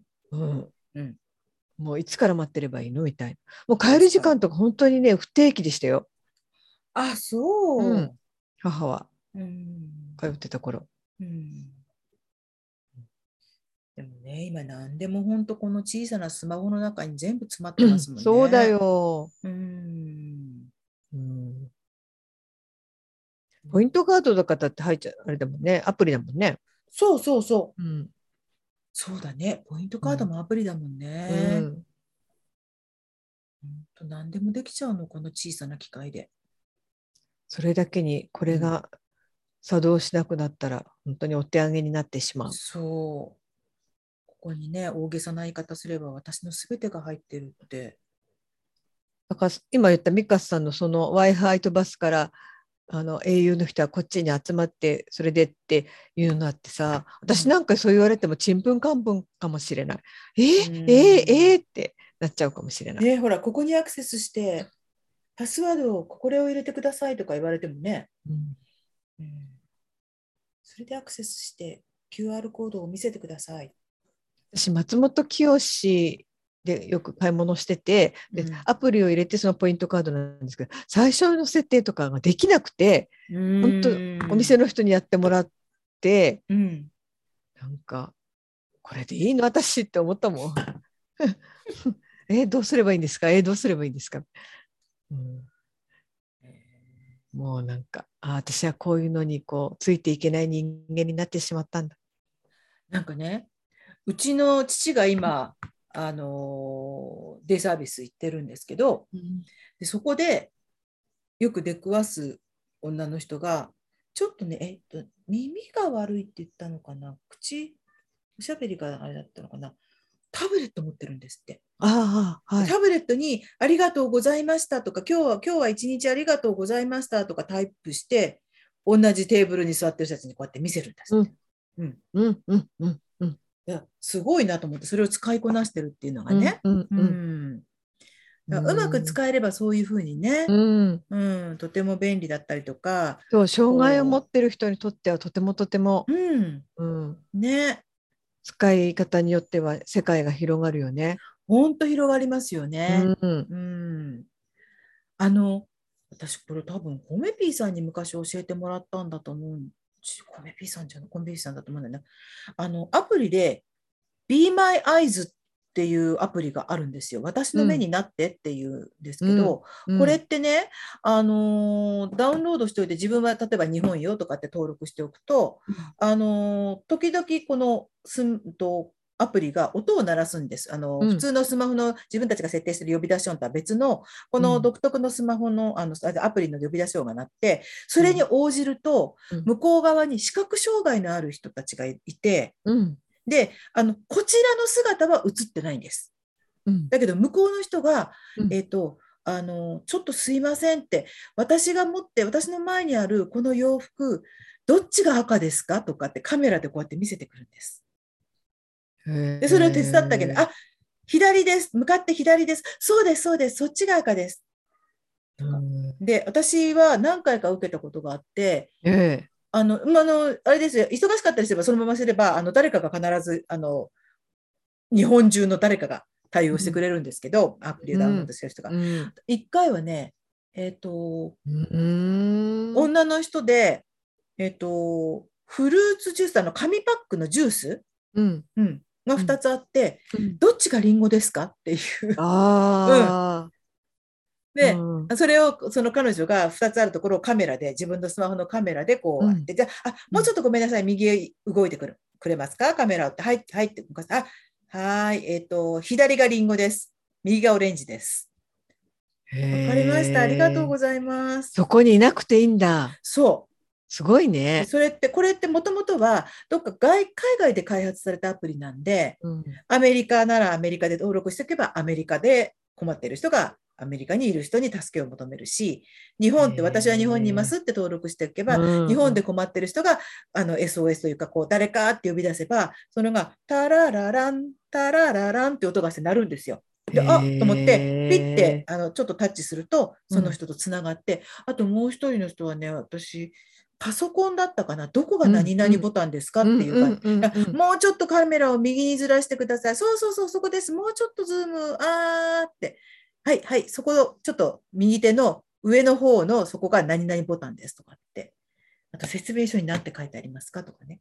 へえうんもちろん他にも何かしら、そう、何かしらこう、あのヒントとかこう助けを求めるとか、あの今は割とこうバリアフリーの、ね、説明書とかがインターネット接続すればあるのかもしれないけど、うん。意外とこうすぐ簡単にアプリをタッチするだけでうん。接続できるので、うん。意外と割と頻繁になるし、取ろうと思うと意外とたくさんの人が待ち構えてるらしくて、意外と、あもう誰かが取ったんだなって、もう音がピッて止まって、面白いですよ。すごいね。うん。かといって向こうから自分、私の姿は向こうのあれには映ってないから、私のカメラは起動してないんでね、うんうん私がどんな人か向こうにバレちゃうとかってこともないし、うんあの変な言い方だけど、後腐れなくその1回で別に何もお互いのあれが残らな悪いから。用でき悪用できない、できない。うんへえ個人情報が流れるわけじゃないから。面白いですよ、この Be My Eyes ってよく開発したなと思う。ううんんそういうのはねどんどんね。ね、うんあの広がっていくといいですよね。うん面白いですよね。うん。そうへね。だからね、とっても便利になってはきてるんだけど、やっぱさっきつまみさんが言ったように、便利はもう不便と紙一重ですからね。うん本当に。そうです。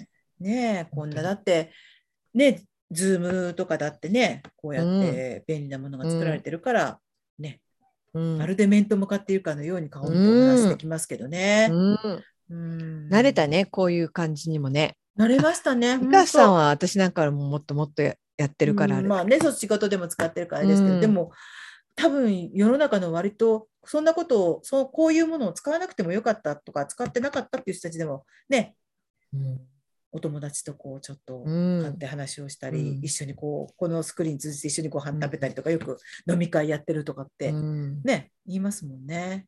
またさコロナがこんなになっちゃってるからさ。ねえまたちょっとちょっと嫌な嫌な経嫌な感じ方向へ行ってる感じがしますもんうね。んうん本当だよ。なんだよもう。ねえだからいい加減にしてくれよだよ。それにしても私ウイルスってすごい生命力なんだなって思う。ね恐ろしいね。ねえちょっと何かがそのきあるとある株がこう下火になってきたらまた新しい金株が出てきて。最強じゃんね。最強。で、今度さ、最初のうちは強く、強くって、ものすごい強いウイルスなんだけど、それによって人が死んでしまったらウイルスって人に寄生することでしか？生きていけないから、うん。ちょっと弱めにしとこうか、みたいなのが出てくるわけ緩急取り混ぜてね。ちょっと弱いけど、ただただあの広がっていく力は強くしようか、みたいなね、オミクロンみたいな。ね。そういうふうに進歩していくって、ものすごく単純な生物なようでいて、ものすごくこう緻密にこうプログラミングされてる感じが、本当だよ。うん人間なんかよりもよっぽどすごいこうシステムウイルスのこととか全然知らなかった。今だって知らないっちゃ知らないけどさ、うんこんなあれなんだと思って、うん変異するんだって知らなかった。そして絶対あのベータとかシータとかそれ順番に使っていくんだっていうね。その中にオミクロンってあるんだとかね。ねなんでベータとかシータとかアルファとか会長なのにね。そう、尾身会長のオミクロン。嫌がらせかよみたいな。違う違う。みたいなね。オミクロンっていうのがあるんだなんて思いながらね。うんねえ、うんいつ、あの頃はって、あの頃は、はって言われえー、もうないんじゃない？え、ないの？ないの？あとはそのもうこれはいいにしようってこっちが決めなきゃいけないんじゃないの？そうか。そのその線引きと濃かね。今もちろんかかって辛い思いするのも嫌だけどうん。風邪だって嫌じゃない？うん。あれだよねその濃厚接触者とかさうん。あとそのね自宅何日かいなきゃいけないとかそういうのも含めて負荷じゃない？うーん。だから、どこで腹をくくるかの問題ですね、みんなで。。うん本当だよ。ねでもやっぱりちょっとほら人が動いたりするとこうやって増えるじゃない？うんこれってやっぱりあれでしょ？また変異したからなんでしょ？ああ、なんだっけ ?B5 じゃなくてなんだっけ？なんだ5うん。なのね、あの、うんきちんと全然理解してないんだけど、なんとなくその言葉だけで、あれだけど、うん。ねえいつね、そっかそっか。とにかく今の望みは、今年の夏がもう、もうこあんまり 辛くないことを。確かにね、もう本当今年の夏、もうおなんか出だしがすごく、スタートダッシュがすごすぎるよ。あまりにもね、うん、びっくりだよ。だって6月から、6月からこんな暑さかと思ったも。うんん、もうちょっと、あの、最初はすごかったけど、その後は割と楽だったねっていう夏にしてほしい。ねえ。うんそっかコロナ本も猛暑も引き返すことはないんですかね。うんうんさあ、つまみさん、喋りに喋りましたよ。喋りましたね、ちゃんとうん喋りね。ましたもよ。うカリーナさん、でも早く帰ってきてくださいね。本当帰ってきて。聞いてないかも。カリーナさん聞いてないかもね。もう我々。ううんんで悪口言うか。言わないよ、私は。私は カリーナさんが大好き。あんなにいないもん負けだよ。よ。いないもん負け。欠席裁判。そう、欠席裁判だよ。